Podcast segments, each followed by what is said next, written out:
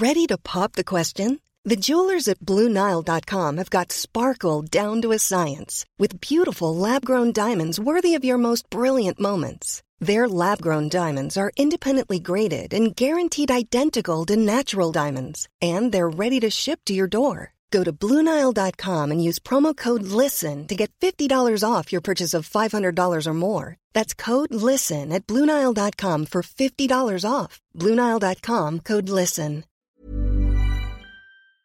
Y me da mucho gusto saludar aquí en la cabina al doctor Leandro Hernández Barrios. Él es coordinador de vigilancia e inteligencia epidemiológica de la Secretaría de Salud aquí en Jalisco. Doctor, buenas tardes. Gracias por estar esta tarde con nosotros. Muy buenas tardes, ¿cómo están? Muy bien, oiga, pues cuéntame un poco cómo va el tema del dengue aquí en Jalisco, donde pues incluso algunos datos ya arrojan que podríamos convertirnos en el primer estado del país en casos eh, de dengue de personas que lamentablemente han perdido la vida. Sí, este, actualmente traemos con corte al último reporte de 6.434 casos, estos confirmados. Sí, este, sí somos una de las entidades que tiene un mayor número de población y por, digamos, desgracia nos pegó en la zona más poblada, que es la zona metropolitana de Guadalajara. Ah, esto mm, sí nos puede generar pasar al primer lugar ah, por el número de casos, por el tamaño poblacional que tenemos. Es una situación un poco complicada, sin embargo estamos tratando de atenderla y cortarla lo más pronto posible. Doctor, ¿en qué momento se elevó el tema de los casos de personas infectadas con dengue aquí en Guadalajara, aquí en Jalisco? ¿En qué momento se elevó? Estaremos hablando en el mes de julio, más o menos que fue cuando empezó a, repuntar, a fines de julio, este, cuando empezó a, a, irse elevando el número de casos.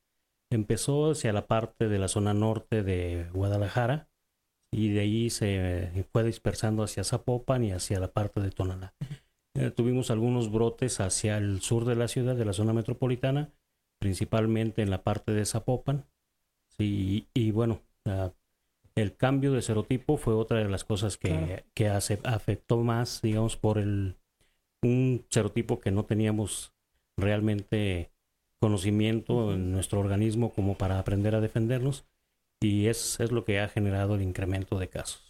Eh, también, eh, doctor, queremos preguntarle en qué momento, eh, pues ya nos dice, se elevó este, este número de afectados por el caso del dengue, que el dengue pues es un mosquito que le pica a las personas y también quiero preguntarle en este sentido, ¿las acciones del gobierno estatal, del gobierno, de los gobiernos municipales aquí en Jalisco han funcionado para detener los casos? Sí, mm, ahorita estamos ya prácticamente en una etapa de estabilización y estamos empezando a observar un ligero decremento.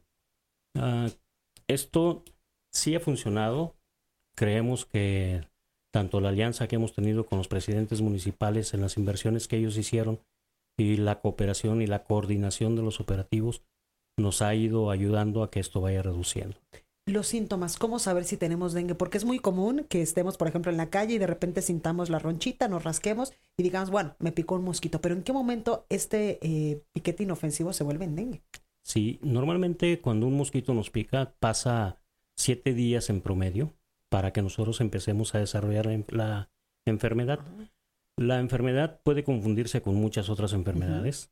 Es fiebre, que no la puede dar cualquier tipo de enfermedad infecciosa Ah, es dolor de cabeza, que lo, traduciríamos como un malestar general.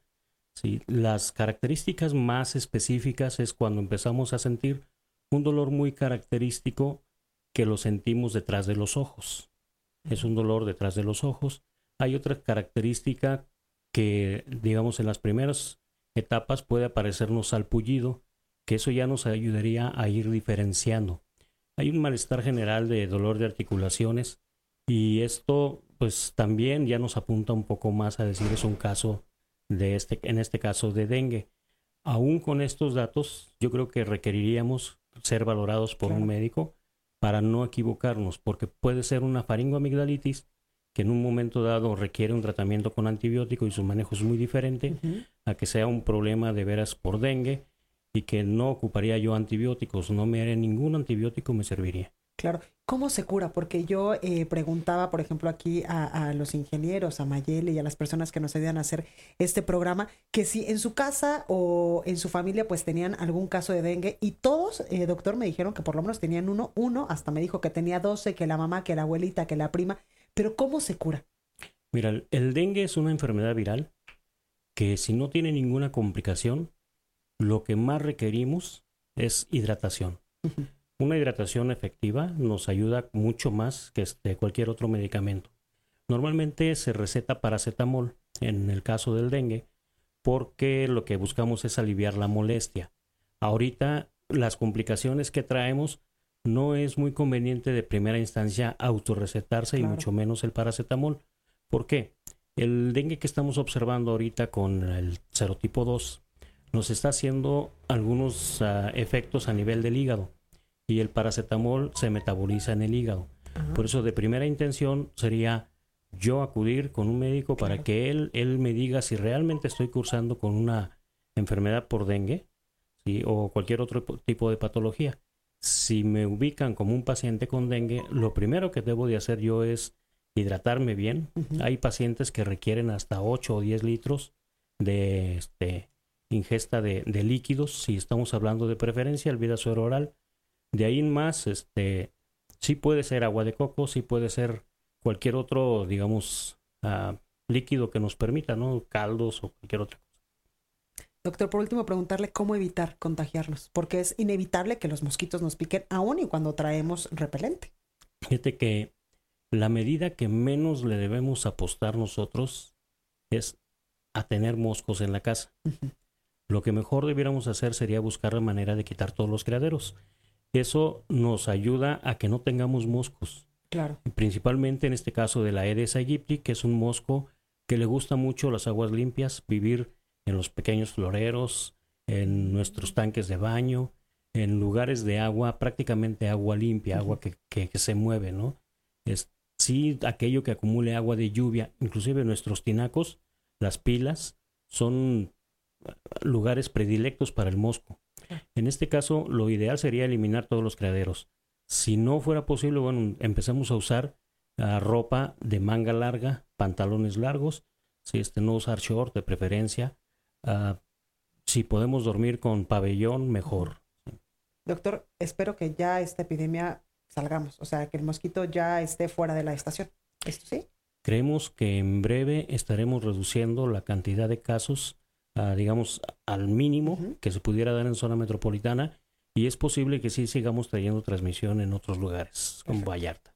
Pues ahí lo tenemos las recomendaciones y cómo identificar si en algún momento el mosquito que nos pica pues nos puede eh, infectar de dengue. Doctor Leandro Hernández Barrios, coordinador de vigilancia e inteligencia epidemiológica de la Secretaría de Salud aquí en Jalisco. Gracias por estar esta tarde con nosotros. Muchas gracias a ustedes por la invitación.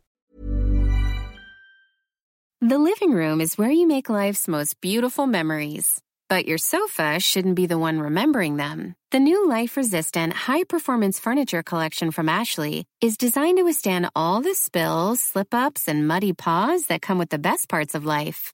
Ashley high performance sofas and recliners are soft, on trend, and easy to clean. Shop the high performance furniture in store or online at Ashley.com. Ashley, for the love of home.